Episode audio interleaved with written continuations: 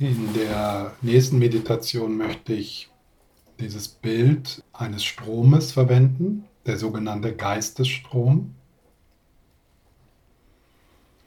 Und die Praxis des Zurücktretens. Also so wie man entweder im Strom mitgerissen ist, vom Strom schaut, also aus der Perspektive des narrativen Selbst,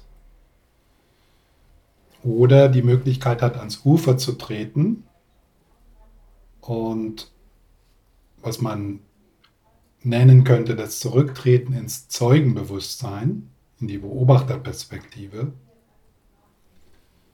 und dann aus dieser Perspektive heraus auf diesen Strom schaut. Und dieser Strom, der, dieser Geistesstrom, das Spiel deines Karmas, die Manifestation deines Karmas, besteht aus den Daten der fünf Sinne und dann, was dein konzeptueller Geist daraus macht.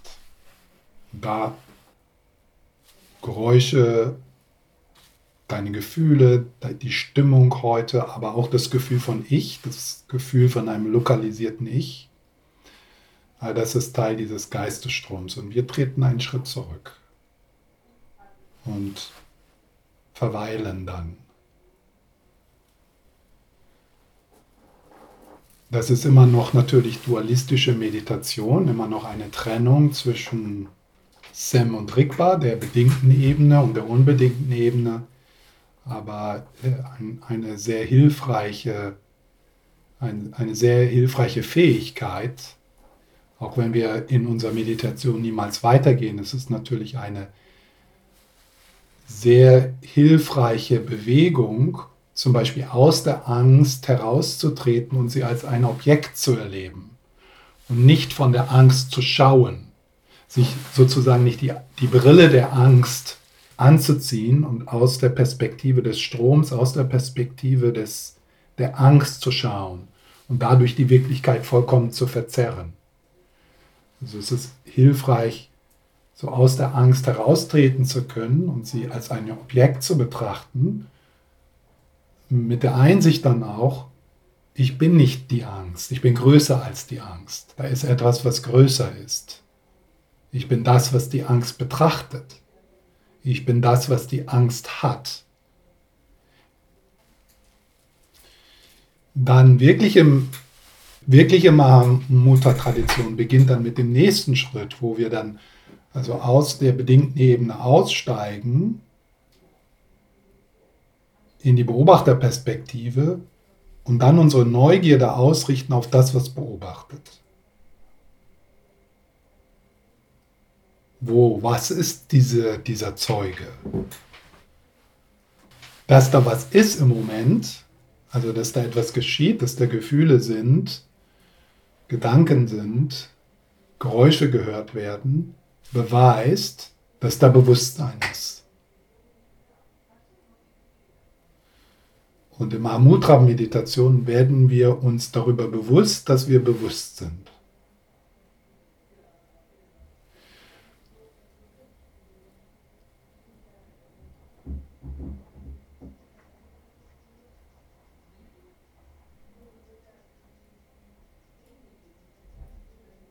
Diese, dieses Potenzial zum Bewusstsein, was wir, was wir übersehen, weil es immer da ist und weil es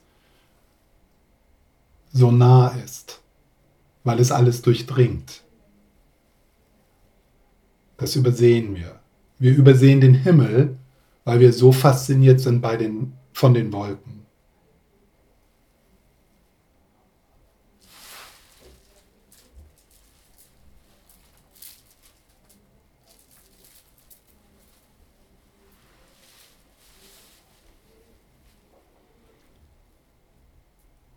Okay, dann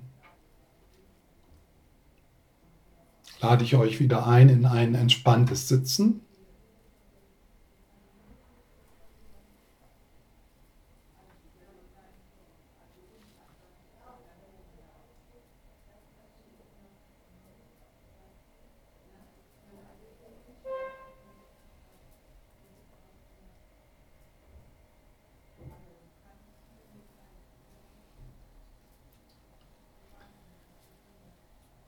Dann wieder dieser Prozess, den wir zulassen, diese kleine Reise äh, vom Kopf weg, damit auch von den Gedanken, so ins körperlich Spürbare, in die Lebendigkeit des Körpers, in die Gegenwärtigkeit. Und wie bei unserer ersten Meditation kann man sich unterstützen lassen mit dem vom Atem, sodass du ins körperlich Spürbare hineinatmest. Alles so gut es geht willkommen heißt, dir deinem inneren Leben als Freund begegnest, mit Wohlwollen, mit Fürsorge.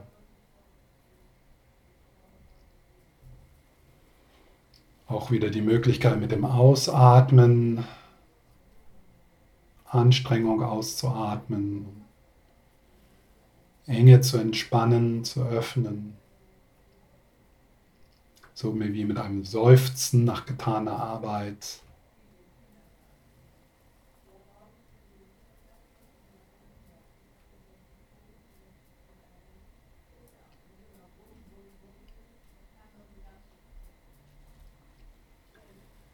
das Interesse verlieren an dem Geplapper des bedingten Geistes.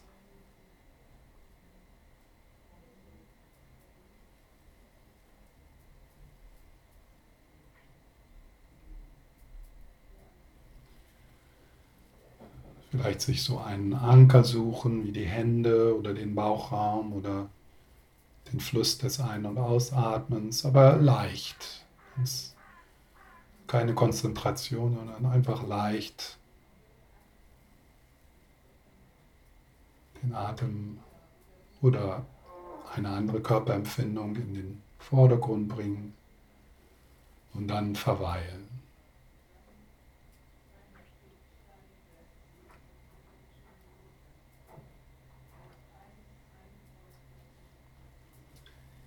Wenn dich das unterstützt, können wir auch noch mal kurz die Präsenz des Dalai Lamas, des Buddhas in, unseren, in unser Treffen einladen. Um Unterstützung bitten, um den Segen bitten.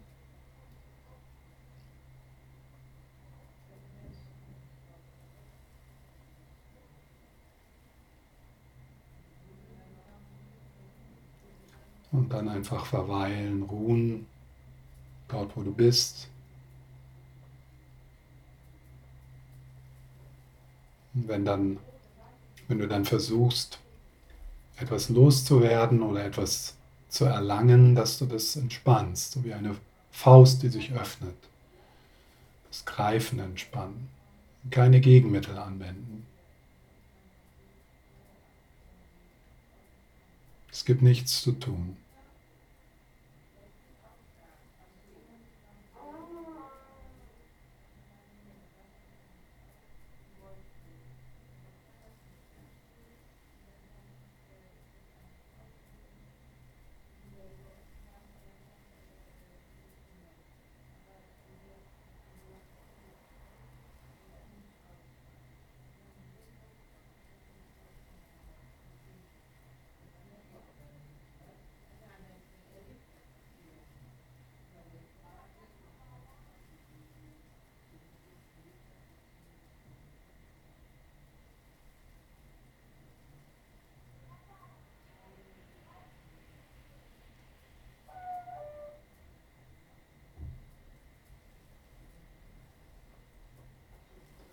Das Zurückkehren und das Verweilen.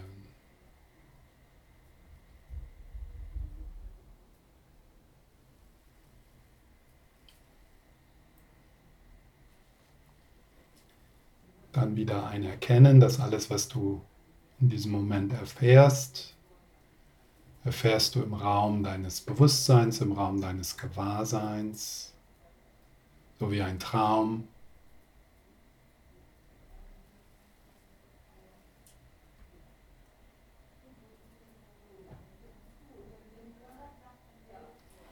Und dann diese Vorstellung zurückzutreten, Ganz besonders dort, wo du stark identifiziert bist, wo du star stark verklebt bist, verstrickt, dass du dort einen Schritt zurück machst, indem du es einfach wahrnimmst als Objekt. Das ist das Zurücktreten.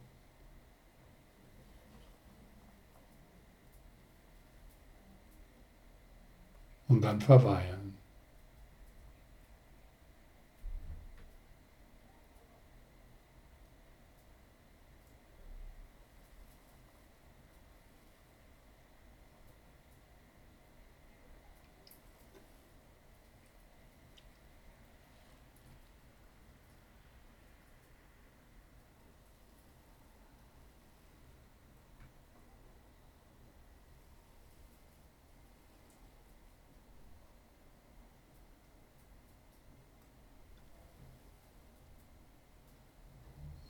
Der Strom, die bedingte Ebene, das Spiel deines Karmas wird in seiner Unbeständigkeit, in seiner Vergänglichkeit erkannt.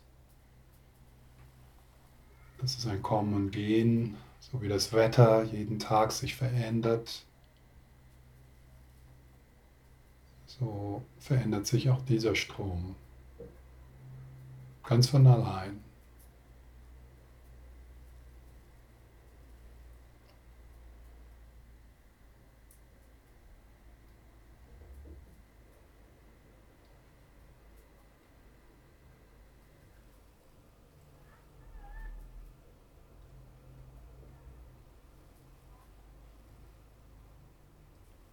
Du erlaubst es dir also so einen Zustand des Verweilens zu finden.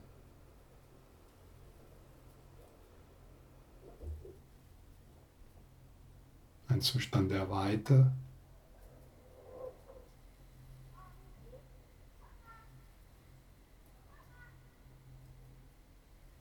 ohne dass sich etwas verändern müsste.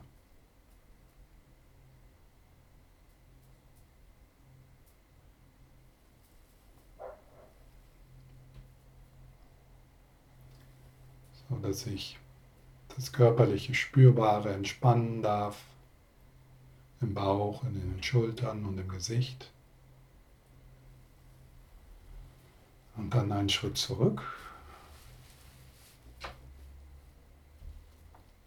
Das bin ich nicht, das ist nicht meins.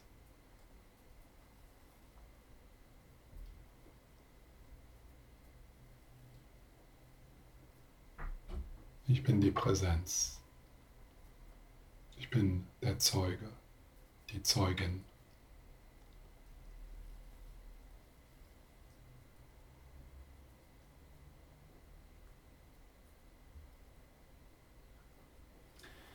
Ob das jetzt da unruhig ist oder ruhig oder ob da Schläfrigkeit ist oder Verwirrung, all das ist egal. All das bist du nicht, all das ist nicht deins. Und dann hältst du einfach inne. Bist einfach Präsenz und mühelos. Bist einfach präsent, mühelos.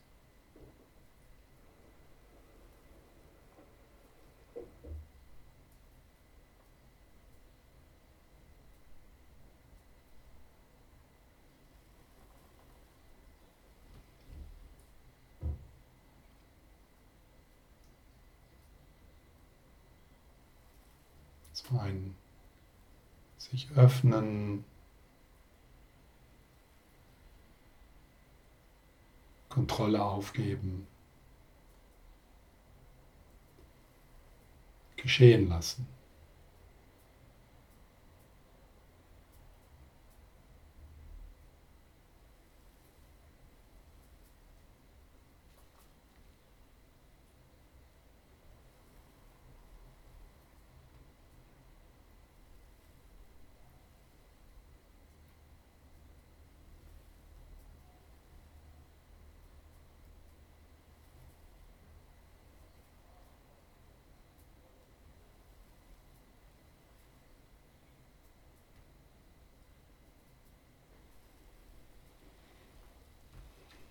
Widerstand entspannen.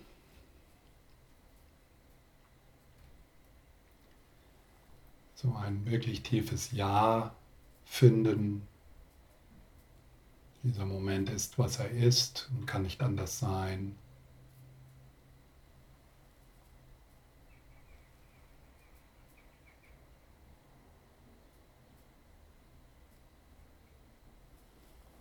Jede Selbstverbesserungsprojekte einen Moment beiseite legen.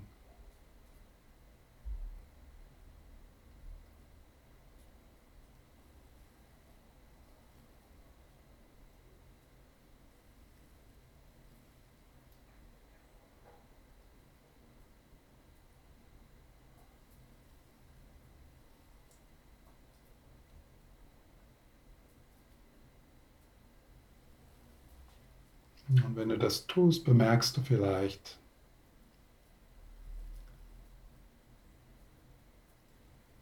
dass da auch Stille ist. Selbst wenn der bedingte Geist unruhig ist.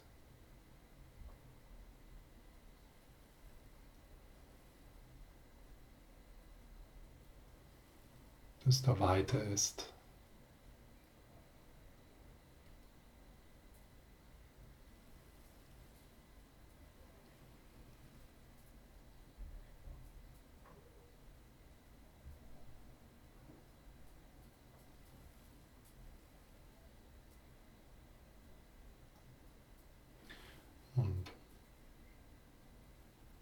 Lebendigkeit.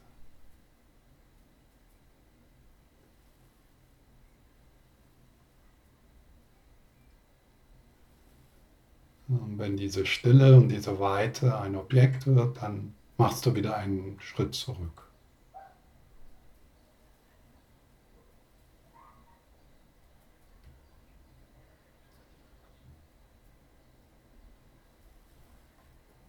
Das ist okay, wenn die Stille, der Frieden, die Weite ein Objekt ist. Das ist ein gutes Objekt. Aber dann müssen wir den Schritt zurück machen.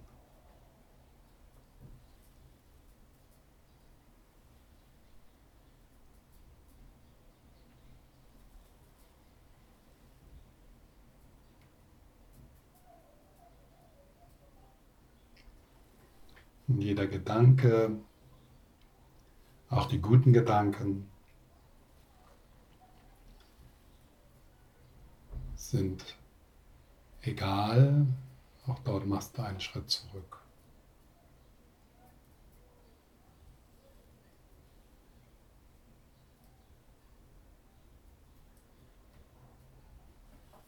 Bis da nichts mehr ist, in das du zurücktreten kannst.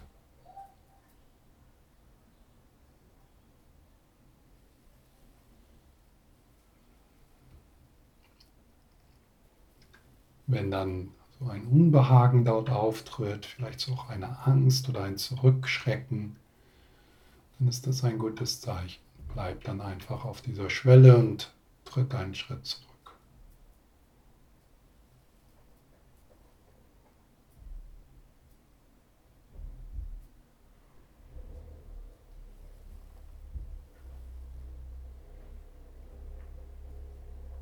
Das bin ich nicht, das ist nicht meins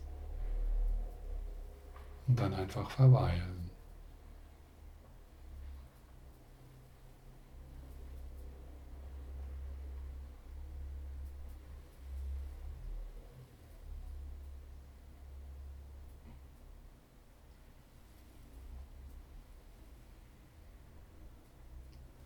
Wenn dann etwas in den Vordergrund kommt, angenehm oder unangenehm, lässt du das geschehen, du machst nur einen Schritt zurück. Das bin ich nicht, das ist nicht meins.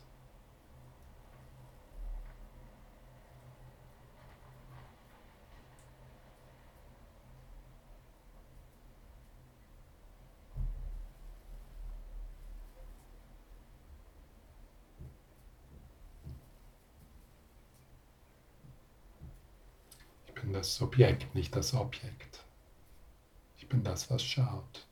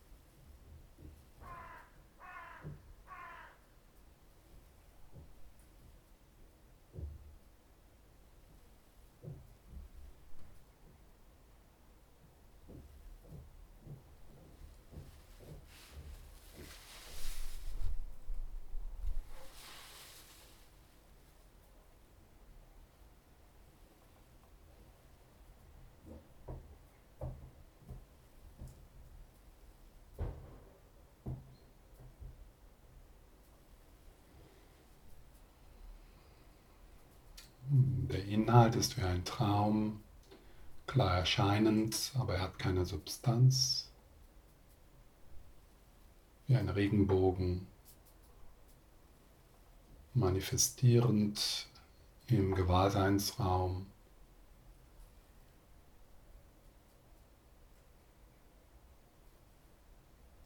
aber keine Substanz.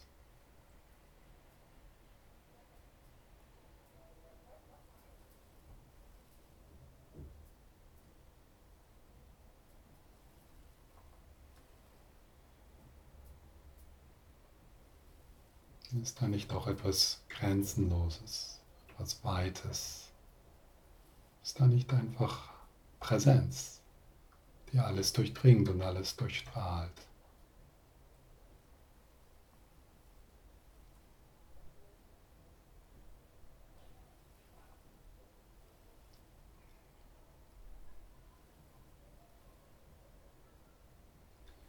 Eine Präsenz, die aus der Unendlichkeit kommt, von der du schaust, von der du gewahr bist, aus der heraus du schaust, aus der heraus du gewahr bist. Etwas Unbegreifliches, Unbeschreibbares. Etwas, was du nicht fassen kannst, was du nicht greifen kannst.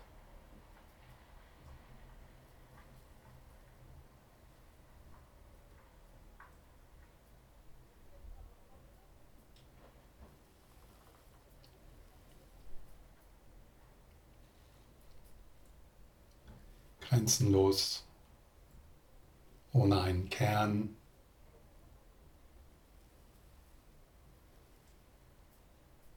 In der Natur des Friedens.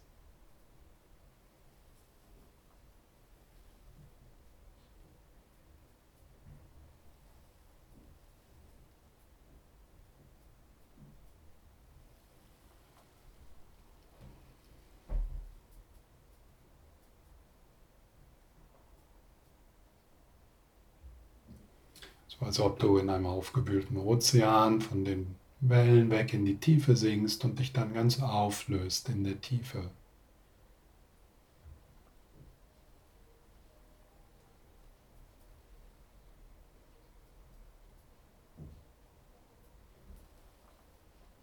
Alles, was du glaubst, du bist, bleibt auf der Oberfläche, in den Wellen.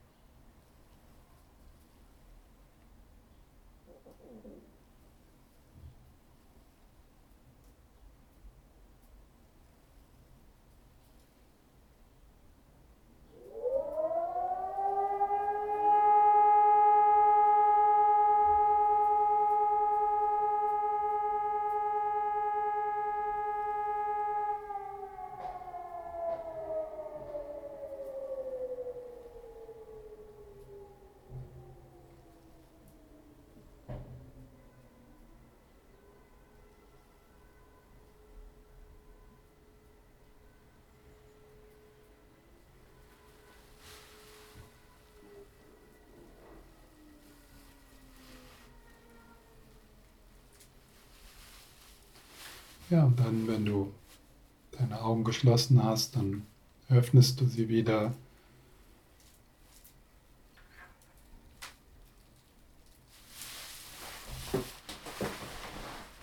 In diesem Moment. Vielleicht kannst du so ein Bewusstsein darüber aufrechterhalten, dass auch das, was du siehst, eine Erfahrung in Gewahrsein ist, in Bewusstsein.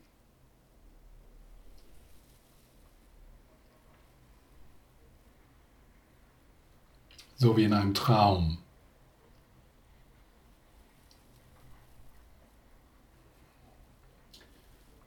Es scheint so zu sein, als ob du auf eine Welt da draußen schaust. Aber die Erfahrung an sich, das mentale Bild, ist am gleichen Ort, wo deine Träume sind und aus dem gleichen Stoff gemacht wie deine Träume.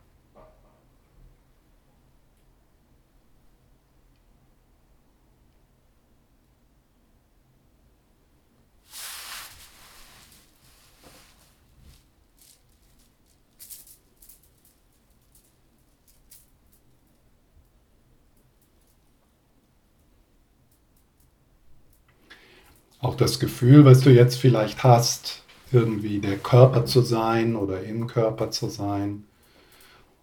Oder als ob da innerhalb des Körpers so ein Zentrum ist, ein Ich, aus dem du heraus schaust. All das ist Objekt, Teil des Traumes.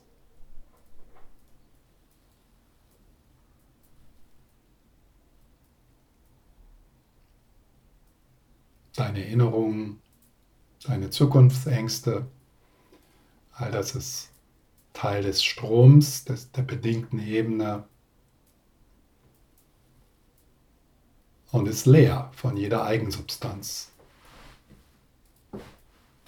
so wie ein Regenbogen.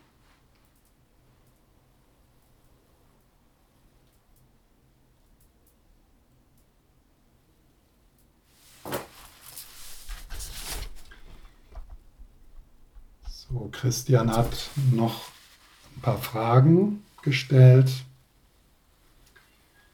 Rigbar, Gewahrsein, Buddha-Natur kann ich nicht selber erfahren. Das ist ein bisschen zu extrem gesagt. Rigbar, Gewahrsein, Buddha kann nicht vom narrativen Selbst erfahren werden. Also das kommt darauf an, was du, was man, wo also das Wort ich, kann ich, äh, wo, wo landet das? Ja, also was ist das Referenzobjekt für das Wort ich?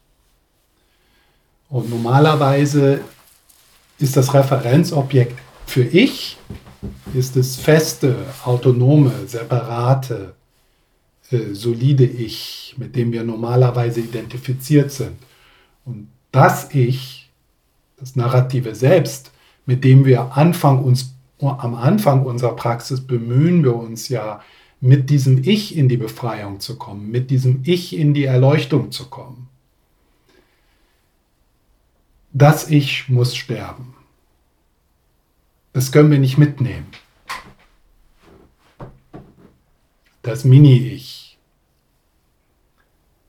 Äh,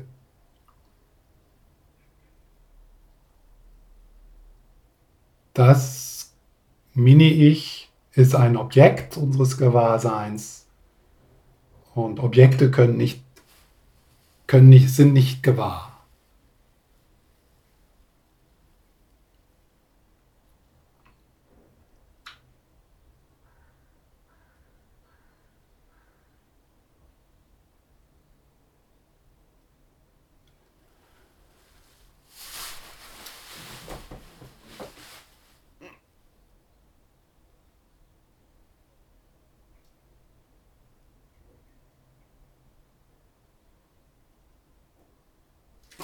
hat keine Art, wie es sich anfühlt oder Geschmack. Das ist auch schwierig. Äh, in vielen buddhistischen Belehrungen vermeiden, viele buddhistische Belehrungen vermeiden, irgendetwas über die Buddha-Natur zu sagen. Ja? Weil das dann zu konkret wird und weil wir uns dann auf der Suche nach etwas machen.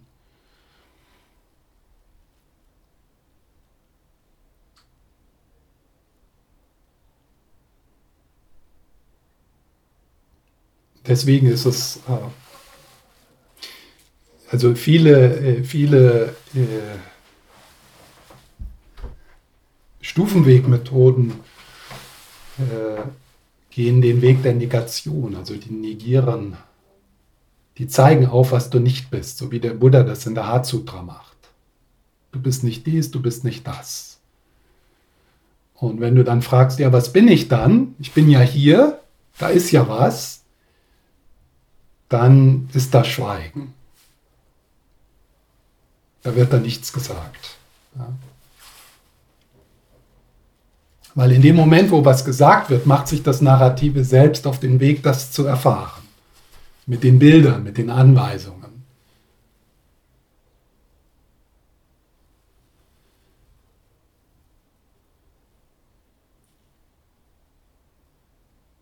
Es ist anders, es ist etwas anders in der Dzogchen-Tradition, wo in den Texten äh, der Buddha-Natur Qualitäten zugeschrieben werden oder wo Buddha-Natur beschrieben wird als etwas. In der Hatsutra sagt der Buddha eher so etwas wie, da ist nicht nichts und da ist auch nicht etwas. Ha? Ja, weil das ist unmöglich. Das ist ein Koan, ja. Ein Koan, der den nur, also das ist eine Koan ist, ist eine Methode im japanischen Buddhismus, äh, diese Fragen, die, äh, die durch den konzeptuellen Geist, durch den dualistischen Geist nicht beantwortbar sind und die dazu führen, dass da sich so eine Lücke auftut. Ja? Man, man ringt mit dieser Frage und dann tut sich eine Lücke auf. Und in dieser Lücke erscheint das, was weder etwas ist, noch nicht noch nicht das, das, was weder etwas ist, noch ist es nichts.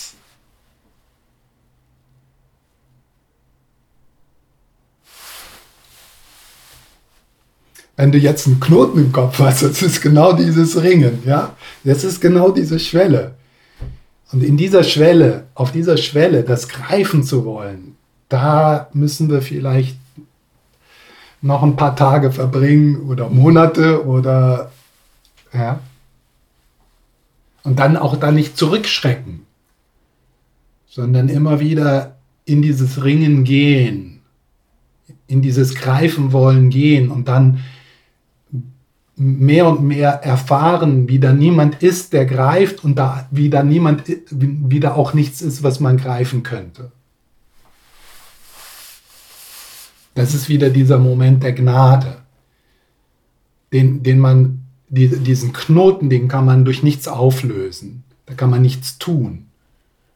Es ist so ein Abwarten in der Präsenz des Lamas. Und Bedingungen schaffen. Dafür, dass sich dieser Knoten so wie eine Schlange ganz von selber auflöst. Ganz leicht.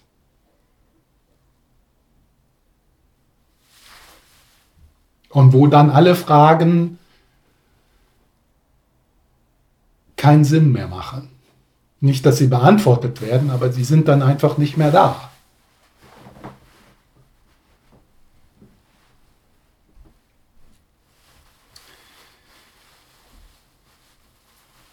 Wie weiß ich dann, wenn ich in Kontakt mit meiner Buddha-Natur bin.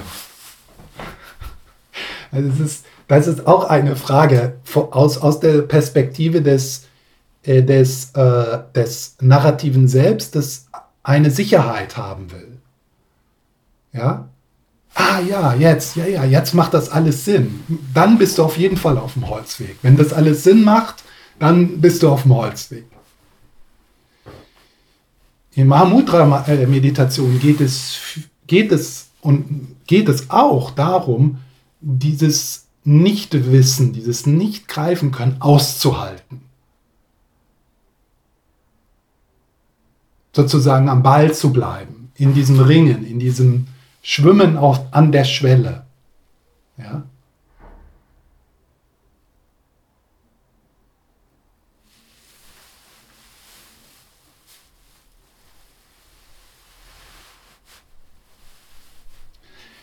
Es gibt aber so, sagen wir mal, Symptome.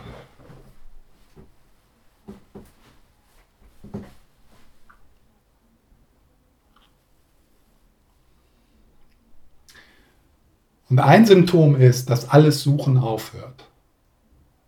In dem Moment.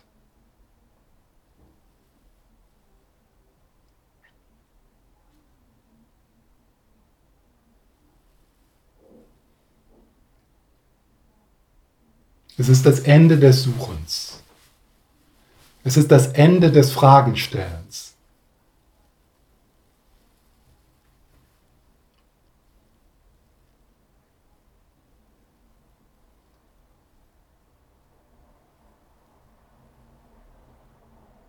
Es ist eine Erfahrung von einer Erfüllung, die von nichts abhängt,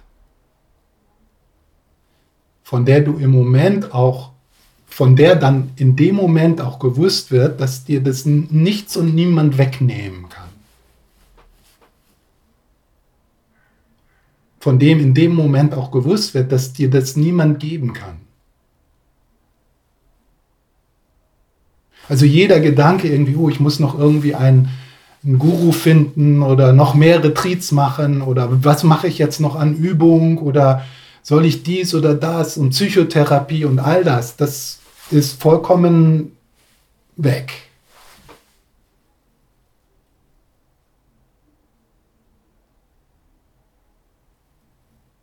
Es kommt mit der, mit, der, mit der Erkenntnis, dass du dass du ein, dass du gefunden hast. Und das ist nichts Tieferes oder Weiteres oder Weiseres oder Größeres. Irgendwie, irgendwo in einem versteckten Tal noch irgendwie ein Schatz liegt oder so.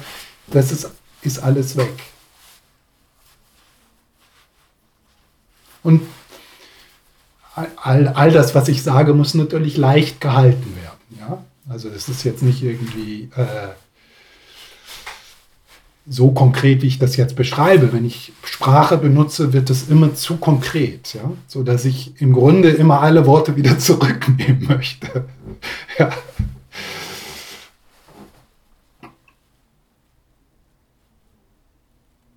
Alle Worte sind mir dann im Nachhinein peinlich ja, weil sie unzureichend sind.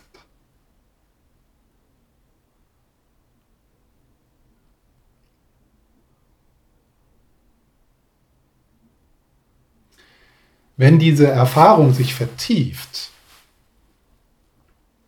machen wir auch Kontakt mit der, Innenwo der, innewohnenden, der innewohnenden Weisheiten, den five, fünf Weisheiten der innewohnenden fünf Weisheiten. Und eine der Weisheiten ist, dass etwas in uns intuitiv weiß, was ist das Heilsamste in jedem Moment zu tun oder zu sagen. Eine Intuition, die keiner, kein, keinem Plan folgt, die keinem Training folgt, die keinem ja, eine Intention, die, die, aus, die, die von woanders sozusagen kommt. Eine Intuition, die uns selber auch, die das kleine Selbst dann selber oft überrascht. Oh, das wusste ich nicht, dass ich das gewusst habe. Das wusste ich nicht, dass es das Beste ist, in dieser, in dieser Kommunikation still zu sein oder etwas zu sagen oder ja,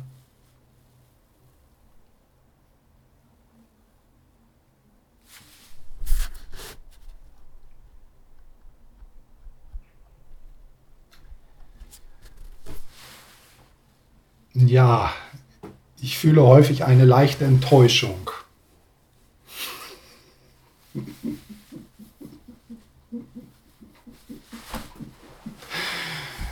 Das, das wird ja auch äh, in den Dzogchen-Belehrungen immer wieder gesagt, es ist zu nah, es ist zu leicht, es ist zu einfach. Ja? Oder Trungpa Rinpoche sagt, äh, das Aufwachen ist, ist eine riesige Enttäuschung für das Narrative selbst, für das Ich. Deswegen wird es auch oft manchmal gewöhnlicher Geist genannt.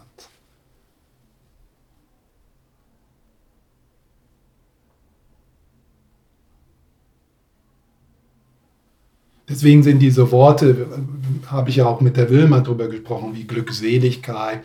Selbst so ein Wort wie bedingungslose Liebe äh, wacht in uns äh, Bilder oder Erfahrungen aus, aus dem Bedingten heraus. Ja? Wie fühlt sich Liebe an? Ja? Also bedingungslose Liebe ist, ist, ist irgendwie ist eine andere, ist eine ganz andere Dimension als jede Art von Liebe aus dem, aus dem narrativen Selbst heraus. Ja, wenn man dann so, so sagt, ja, da, da ist keine Liebe,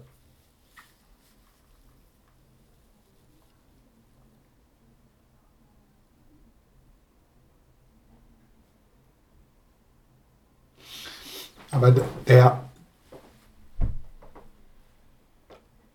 die ganz offene Präsenz, die alles zulässt, so wie es ist, so wie der Himmel, der keine Unterscheidung macht zwischen einem Vogel und einem, einem Kriegsflugzeug, diese nicht verurteilende, alles durchdringende Präsenz, Lamaesche sagt, ist in the nature of love, ist in der Natur der Liebe. Er sagt nicht, es ist Liebe, ist in der Natur der Liebe.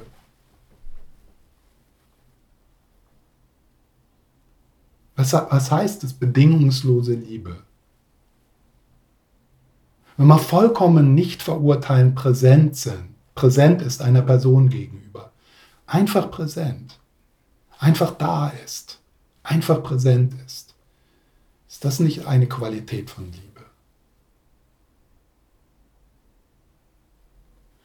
Wenn du ohne Verurteilung, ohne Greifen, ohne Ablenkung mit dir bist, deinem inneren Leben, ohne etwas vorzuziehen, ohne etwas abzulehnen. Ist das nicht Liebe? Oder zumindest eine Dimension von Liebe?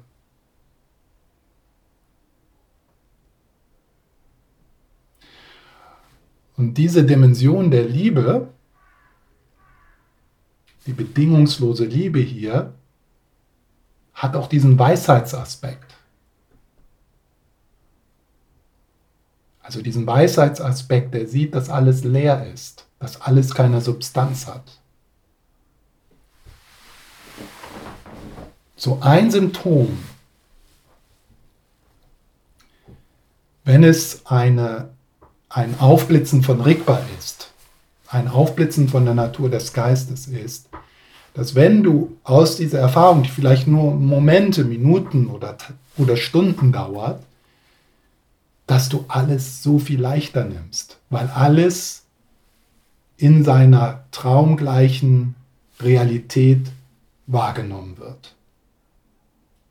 Alles erscheint, wie es vorher erscheint. Alles ist da, so wie es ist. Du läufst nur sehr viel leichter.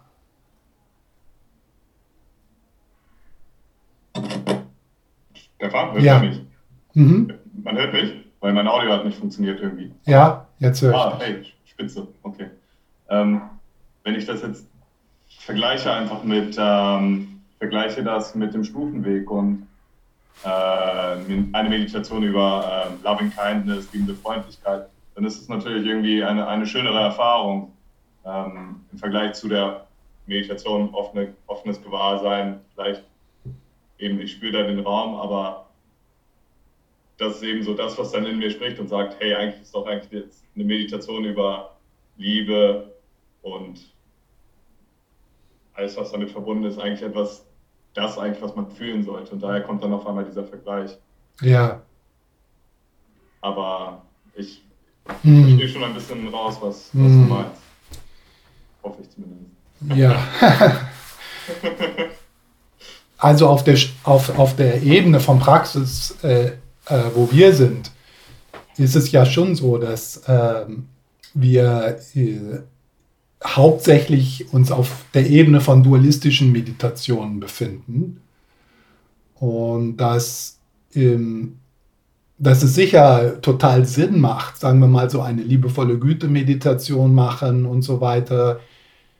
Und dann kann man ja so den Mahamudra-Aspekt so am Ende mit hineinbringen, indem man zum Beispiel äh, die Frage stellt, was ist gewahr? Wobei diese Frage nur natürlich Sinn macht, wenn man so ein gewisses Verständnis schon hat äh, über Mahamudra-Meditation und Leerheit. Ja? Also das mal sozusagen auf, auf, auf der Erfahrung von einem, von einem offenen Herzen, aus der Erfahrung von Fürsorge heraus, dann äh, zurücktritt und neugierig wird auf das, was, was dieses offene Herzen spürt.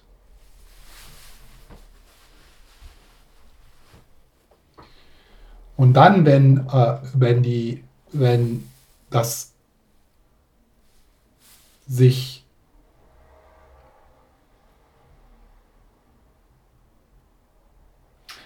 wenn, wenn sich diese Erfahrung äh, vertieft, also die Erfahrung der Weite, der Stille, dann wird es ganz natürlich sein, dass da mehr, dass da, dort mehr, dass unsere Neugierde mehr dorthin geht. Weil wir, weil wir werden natürlich diese bedingten Meditationen, die dualistischen Meditationen,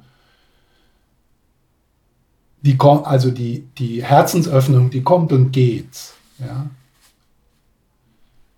Es ist nicht wirklich befriedigend. Und äh, der Schwerpunkt wird sich dann in unserer Meditation wird sich dann langsam verändern.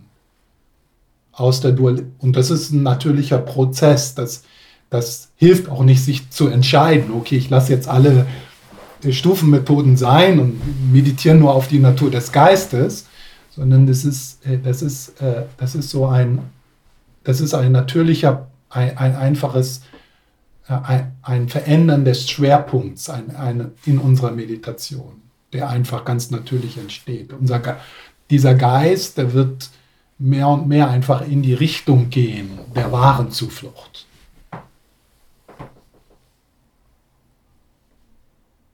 Danke, Stefan. Vielen Dank.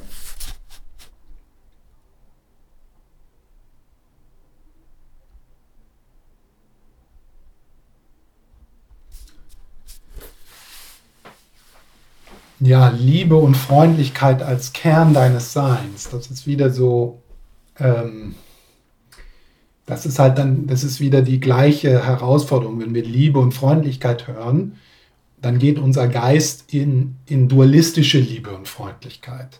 Weil das ist, das ist ein Referenzpunkt für uns. Wir wissen, wie sich das anfühlt oder wir haben eine Ahnung, wie sich das anfühlen sollte. Äh, das ist also, das ist wirklich diese, die Gefahr, wenn man die Qualitäten zu konkret mit Worten belegt, die, äh, von der wir, äh, von der wir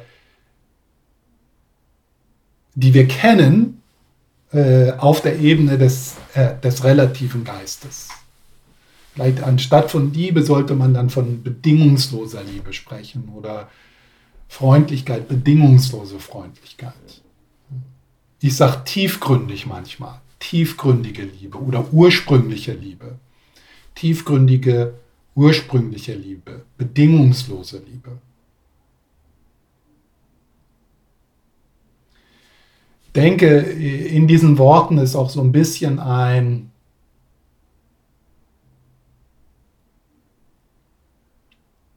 so Teil des Marketings, ja, des buddhistischen Marketings, äh, dass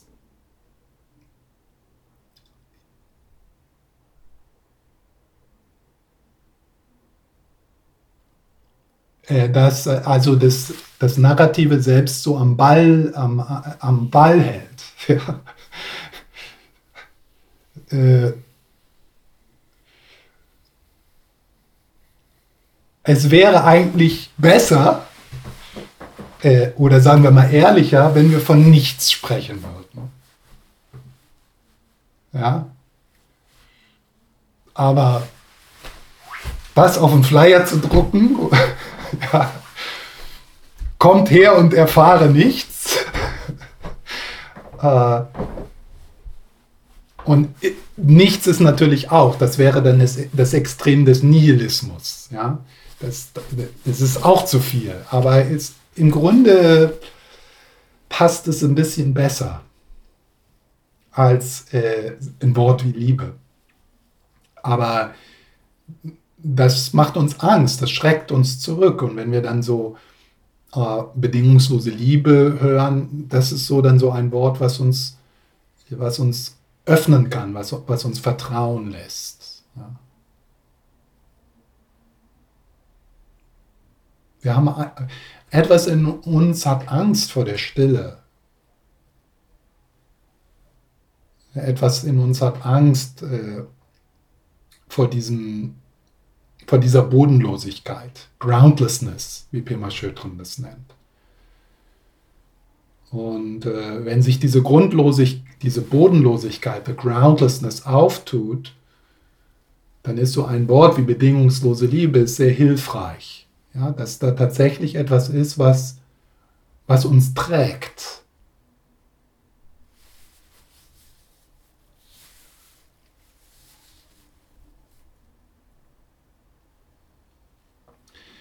Äh, so nach der Mittagspause möchte ich etwas noch mehr über äh, etwas mehr über die Qualitäten von Buddha Natur sagen Wobei das schon schwierig ist, überhaupt von Qualitäten von Buddha Natur zu sprechen. Aber ähm, so als, äh, sagen wir mal, als Wegweiser. Ja? Und das sind äh, in den äh, Dzogchen-Belehrungen werden da oft so drei Qualitäten genannt.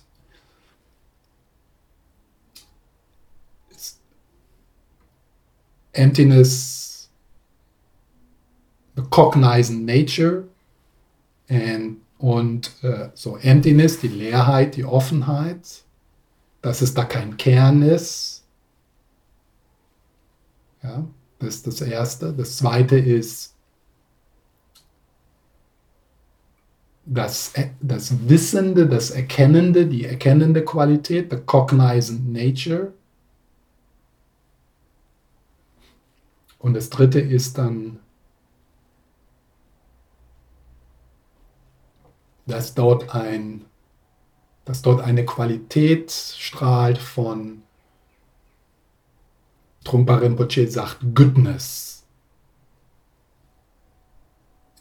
Lama Yeshe sagt, it's in the nature of love.